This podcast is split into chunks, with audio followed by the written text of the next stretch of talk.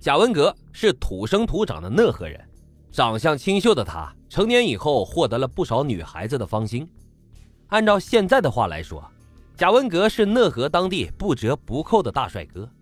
他斯斯文文，身形俊朗，但是外表却与内在严重的不符。女人长得好看容易招惹事情，男人长得好看也不是啥好事儿这一点呀，在贾文革的身上得到了很好的体现。贾文革原先是讷河一家工厂里的工人，在当地的风俗影响下，他很早就结了婚。不过贾文革可不受什么家庭的束缚，他在工厂里面利用自己的长相大搞男女关系，据说先后有好几位女性为他打了胎。眼见事情越闹越大，厂里的领导也不得不出面处理。但是在那个年代，一般的领导是不会随便开除工人的。因此啊，贾文革也就是被领导叫去谈话，然后检讨之类的。不过此后，贾文革愈发的变本加厉了起来，忍无可忍的领导最终还是将其开除。打工攒到了一些钱的贾文革，在社会上结识了一些朋友，他们每天都聚在一起大吃大喝，在不劳而获和贪图享乐的思想下，贾文革与这帮狐朋狗友开始走上了不归路。他重操旧业。在讷河的一些地方小偷小摸，以赚取自己日常的花销。不过他觉得这样来钱的方式还是太慢，而且还存在一定的风险。一九九零年的七月十二日，贾文革靠着自己熟练的搭讪技巧，将一名打扮时髦的女子带回了家。一番激情过后，贾文革坐在床头抽烟，突然又苦恼了起来。虽然他不缺女人，但是他缺钱呀。贾文革越想越郁闷。越想越极端，突然呢，他将目光就盯在了时髦女子放在桌上的皮包上。贾文革固执地认为，这女人穿的都是名牌，包里啊一定装了不少钱。随后，一个大胆的念头就产生了：图财害命。掐掉了手中的烟头，贾文革一咬牙，翻身就骑到了女子的身上，死死地掐住了她的脖子，直到她一动也不动。他赶紧激动地翻开了女子的皮包，却只搜到了一些化妆品和几十块钱。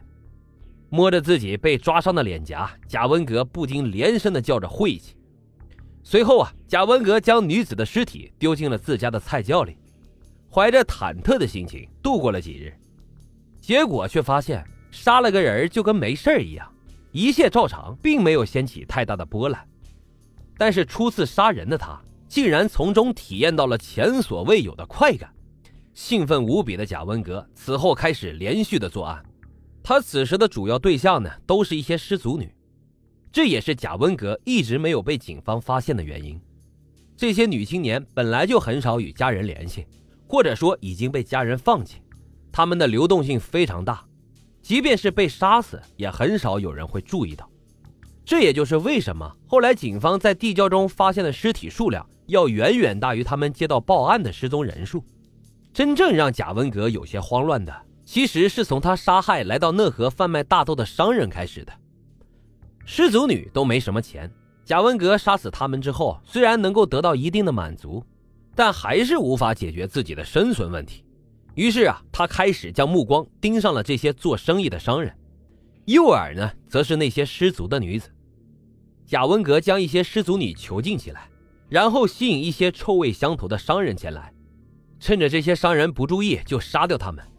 行商的身上往往会携带大量的现金，这样的收入可比原来高多了。而且啊，贾文革还以介绍生意、介绍工作等理由，将一些商人哄骗到自己的出租房内，将其杀害。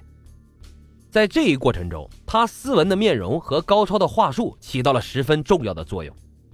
贾文革除了自己杀人外，还不断的发展他的同伙，一些青春靓丽的女性就成了他的猎物。比如为警方提供了重大线索的徐丽霞，就是贾文革在火车站无意当中遇见的。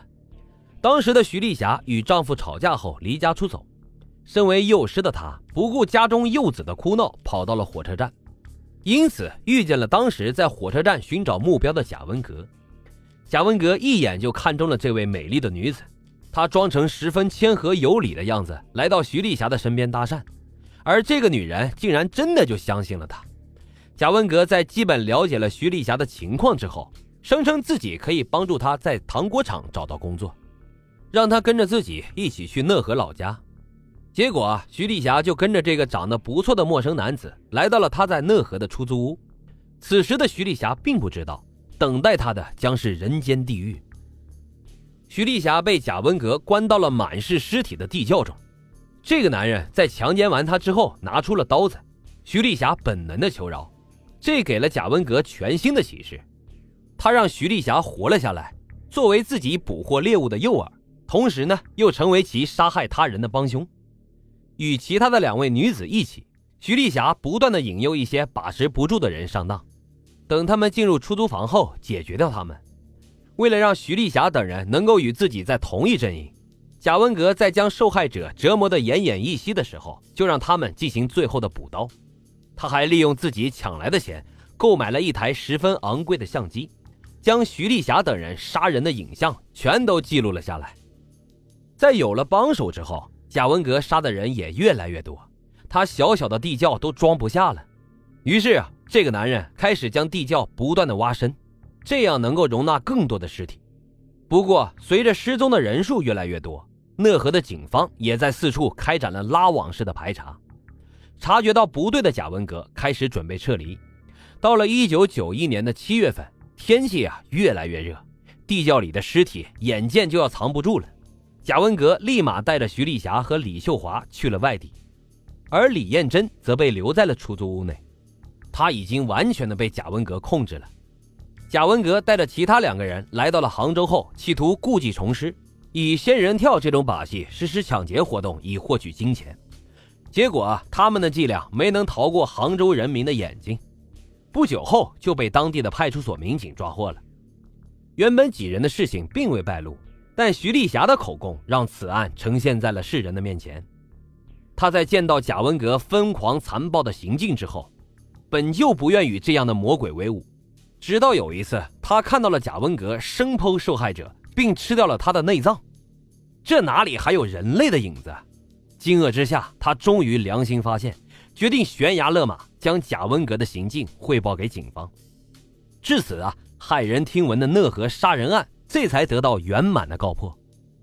经过统计，在贾文革等人租住的地窖中，一共发现了四十二具尸体，其中妇女二十四人，男子十八人。一九九二年一月，贾文革、徐丽霞等人被判处死刑，立即执行。行刑当日，他们被卡车拉到了街头示众。街上的老百姓纷纷向他们投来了臭鸡蛋等物品，以表达内心的愤怒。在人们大快人心的欢呼声中，贾文革、徐丽霞等人结束了自己罪恶的一生。